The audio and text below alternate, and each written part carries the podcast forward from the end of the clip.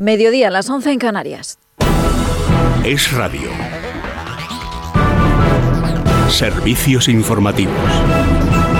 ¿Qué tal? Muy buenas tardes. A pocas horas de que se vote mañana en un pleno extraordinario en el Congreso de los Diputados, desde Junts siguen presionando al Gobierno para que retire la referencia al terrorismo de la ley de amnistía. Los del fugado Carlos Puigdemont abogan por una negociación de nuevo hasta el último minuto, mientras siguen criticando lo que califican de injerencia del Poder Judicial. Por su parte, los socialistas no descartan más cambios en la ley, pero avisan de que deben enfocarse a la solidez jurídica. Lo ha dicho en televisión española el líder del PSC, Salvador Illa el texto tenga solidez jurídica y que consiga el fin que se propone, eh, que es la normalización política, social e institucional de Cataluña. Yo, en fin, eh, las conversaciones que pueda haber en este tramo final entre los grupos, pues vamos a ver qué dan de sí, pero mm, todo tiene que ir orientado a este objetivo de solidez jurídica de un texto que es muy relevante para certificar que pasamos página, que cerramos 10 años, una década perdida en un desayuno informativo, el líder del Partido Popular, que ayer volvió a sacar a la calle a miles de personas que protestaron contra esta ley,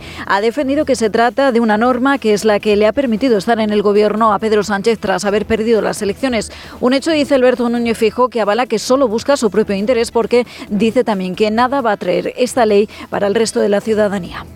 Mañana el gobierno aprobará su primera ley de la legislatura. Es esa ley la que le ha permitido al gobierno estar en el gobierno después de perder las elecciones.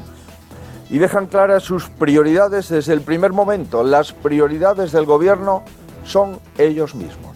En Vox, nueva crisis interna, en esta ocasión en Baleares, donde el grupo parlamentario acaba de expulsar a la diputada y presidenta del partido, Patricia de las Heras, y al presidente de la Cámara Autonómica, Gabriel Sen. No vamos a permitir que nada ni nadie se interponga en ello. Les quiero comunicar que en el día de hoy nuestro grupo, por mayoría absoluta, ha decidido expulsar del grupo a los diputados Patricia de las Heras y Gabriel Lesén por eh, circunstancias internas de este grupo y para conseguir la mejor organización posible, la mejor unidad posible, a fin de poder seguir avanzando en lo que les acabo de comentar. Anuncio de la portavoz Idoya Rivas en una comparecencia sin preguntas, tras la cual Vox ha pedido a la mesa que adopte las medidas previstas para hacer efectiva la expulsión y pasen también a tener la condición de diputados no adscritos y que cesen en sus puestos en los diferentes órganos de la Cámara desde que dejan de pertenecer a su grupo parlamentario. Y más asuntos también esta mañana. Sepan que el Gobierno no ha ocultado su preocupación ante los ataques que están sufriendo los camiones españoles que piden que se garantice su seguridad ante las protestas de los agricultores franceses. Leticia Vaquero.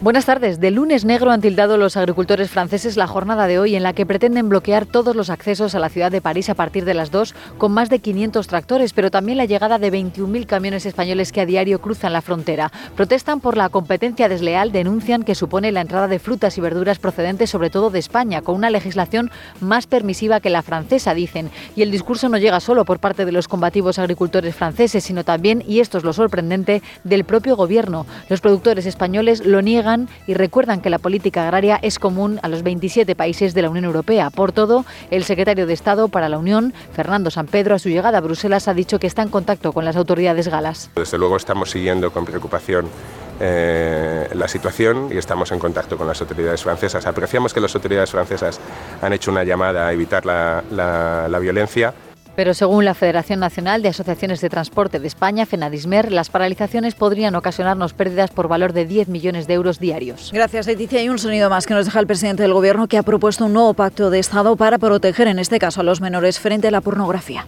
Propongo un gran acuerdo de país para proteger a los menores en red. Por eso, mañana mismo en el Consejo de Ministros vamos a crear un comité de personas expertas para la generación de un entorno digital seguro para la juventud y para la infancia. Anuncio con el que nos vamos a marchar se queda ya con la mejor programación local y regional.